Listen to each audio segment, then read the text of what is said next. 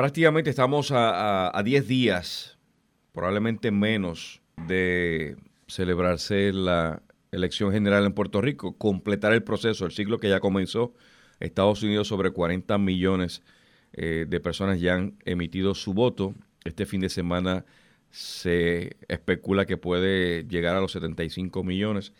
En Puerto Rico también ya comenzó el proceso de voto adelantado a domicilio hasta el 31 eh, de octubre. Comenzó justamente hoy, es la fecha oficial. Eh, sobre, sobre el debate de Puerto Rico, la ejecución y los temas sobresalientes, específicamente el asunto de, sobre los adultos mayores, es algo que yo quiero eh, conversar con el profesor Emilio eh, Pantojas, quien es director del Instituto de Estudios del Caribe, pero es sociólogo, es profesor de sociología de la Universidad de Puerto Rico, parte de la facultad y se ha especializado en, asuntos relacionados con política sociológica, política internacional, economía internacional.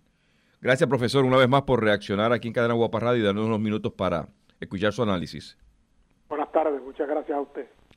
Oiga, de los temas sobresalientes en el debate de ayer, hay uno que cautiva mi corazón. Tengo familiares eh, que son parte de, ese grupo selecto, 65 años o más, pero son personas productivas. Eh, ayer, cuando veíamos el debate, se le dedicó mucho tiempo a desarrollo económico, COVID-19, corrupción, estatus, pero la problemática que tienen los adultos mayores fue muy poco lo que se pudo analizar. Se enfocó en darle la oportunidad de hacer una pregunta y una respuesta. En términos generales, después nos, nos concentramos en esto. En términos generales, ¿qué le pareció el debate de ayer? La última oportunidad directa que tuvieron los aspirantes a la gobernación para expresar sus ideas? El debate comenzó flojo, todo el mundo estaba a la defensiva, especialmente los candidatos de los dos partidos que se están disputando. Cuando, dice flojo, ¿a qué se refiere? Eh, eh, no, hubo mucho intercambio eh, así intenso, ¿no? Más bien todo el mundo fijando su posición, ¿Algo estratégico, usted considera? Ah, sí, ciertamente fue, es como un feo donde empieza la gente midiéndose, ¿no? Eh, pero eventualmente eh, se quitaron los guantes y salió salió todo. Me parece que para mí es claro, ¿verdad? Este, que los dos mejores fueron Alexandra Lúgaro y, Juan Dalmao, pero eso no es nuevo. Pero, profe, exacto, eso le iba a decir, usted siempre ha dicho que son los mejores, pero... que eso no gana pero, pero ayer, ayer Juan Dalmao no lució como el Juan Dalmao que hemos visto en otras ocasiones. Explíqueme usted, porque yo lo vi eh, eh, más o menos igual, ¿no? O sea, eh, a él se le hicieron unos cuestionamientos, él lo respondió, e incluso en el momento en que en el que se confrontó de una manera bastante eh, acalorada con, con, con, con Pierluisi sobre eh, la cuestión del, proyecto de los niños eh, de, los niños con, con, problemas de, aprendizaje, él ripostó y le dijo, entonces tú no vas a, a endosar los niños y, y, y, quedó bastante mal. Yo, yo, creo que ahí hubo una confusión de, de, palabras porque se dio la impresión como que el licenciado Pierluisi no estaba de acuerdo con que se defendieran a, los niños que tienen limitación eh, académica, pero me da la impresión que quedó resuelto porque la sonrisa de Juan Dalmau como que demostró eso.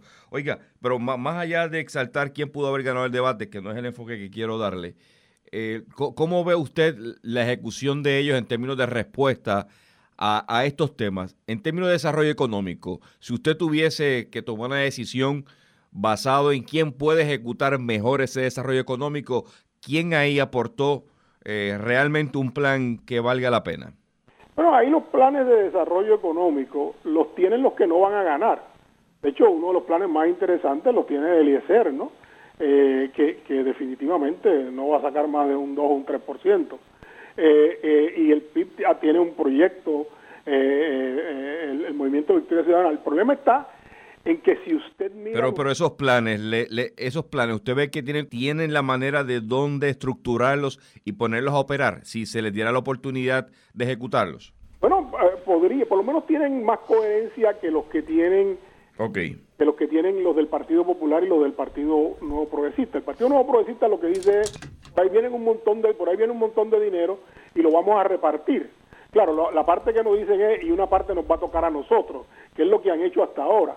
Eh, desde, desde Pedro Rosselló, eh, en la década del 90, el Partido Nuevo Progresista no ha producido un plan ni una visión de desarrollo económico.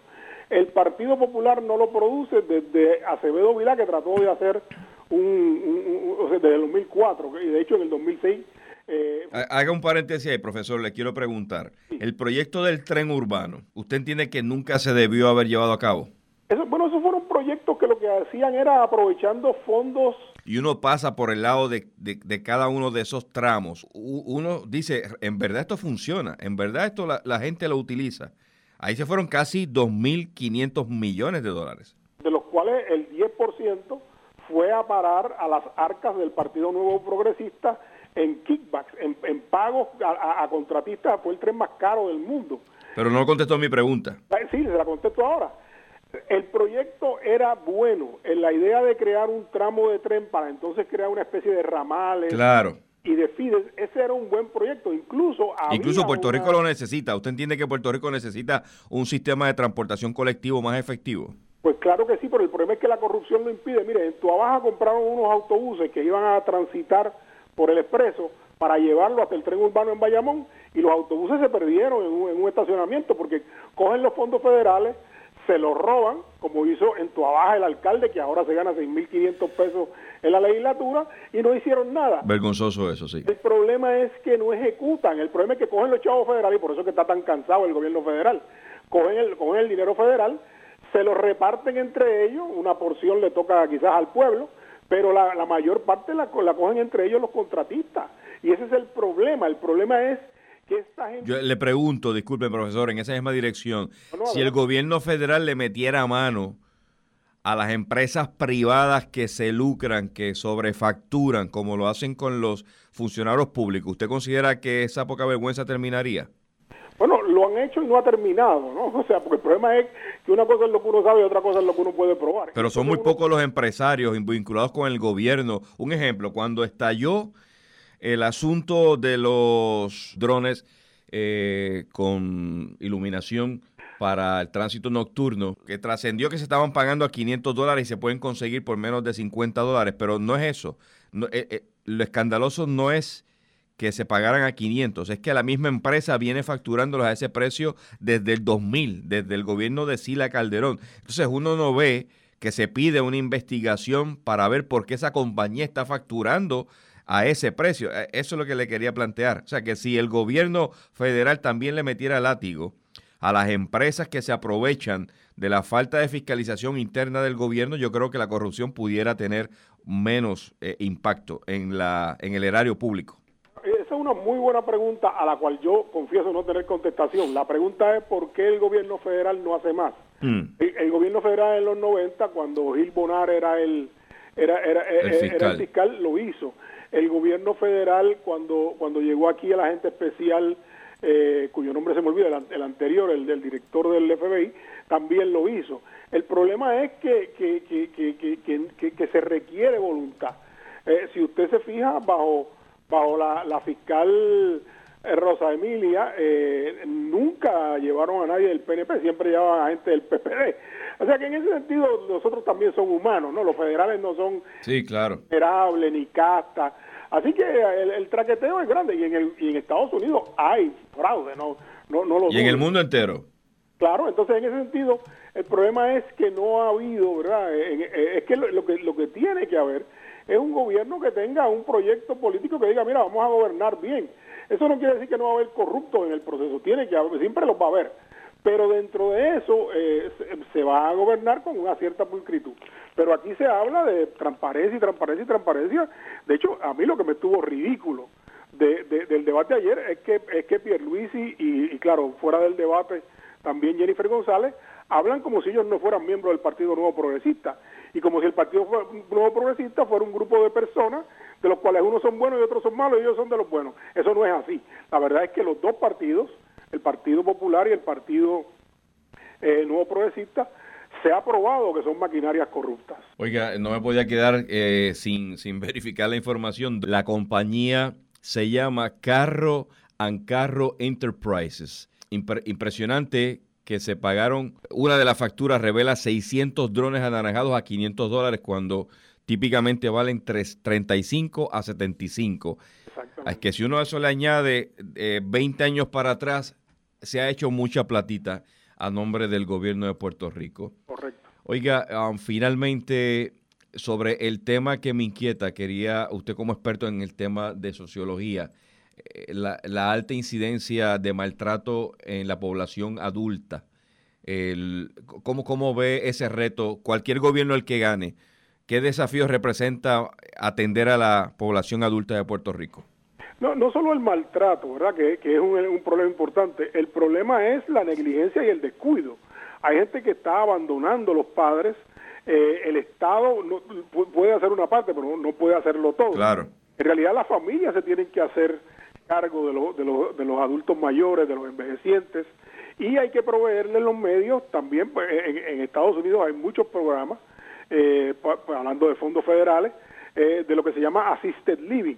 Pero si usted mira aquí las casas de cuido, eh, muchas de ellas en realidad hay, hay todo un manejo, incluso aquí hubo unos programas de televisión donde descubrieron que un poco traficaban con los viejitos entre los entre las casas de cuido, ¿no? Es como un, es como un extremo.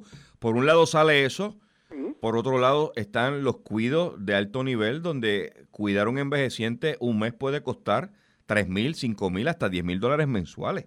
Correcto. y, eso, y, ese, y ese es el otro problema. El problema es que hay un, una, una, una diferencia de clases donde, donde no hay mínimos, pero el máximo lo, lo determina la cantidad de dinero que usted gana o lo que gana su familia, su clase social, si lo quiere llamar. Sí. Y los que son vulnerables eh, en general son los adultos mayores de las clases pobres, como lo son también los niños pobres, como lo ah. son también eh, las mujeres eh, bajo estado de pobreza, etcétera, etcétera. Analizando lo que ya finalmente lo que sería un plan de acción de gobierno a favor de, esta población, ¿qué recomendación usted podría darle si, si tuviera la oportunidad de expresarse a los candidatos a la gobernación? Bueno, parte del problema, las leyes existen, los programas existen, lo que pasa es que están mal ejecutados, lo que pasa es que son ejecutados por gente incompetente, por gente corrupta, por gente que son cuyo mérito es haber hecho campaña, pero los programas sí existen y son programas que podrían funcionar. Uno de los problemas que tenemos en Puerto Rico, y lo repetimos enormemente, es que no ejecutamos. Eh, y en ese sentido lo que hay que hacer es mirar lo que hay, ver lo que es bueno, y entonces poner a funcionar lo que no está funcionando. Pero hasta ahora no ha habido ninguno de los dos gobiernos que se han mantenido aquí en los últimos 30 años ha hecho nada. Profesor, gracias siempre por su tiempo. Muchas gracias a usted. Profesor Emilio Pantoja, sociólogo y quien dirige Instituto Estudios del Caribe. Buen fin de semana para usted. Desde la redacción para Cadena Guapa Radio, Rafael Ángel Pérez Colón.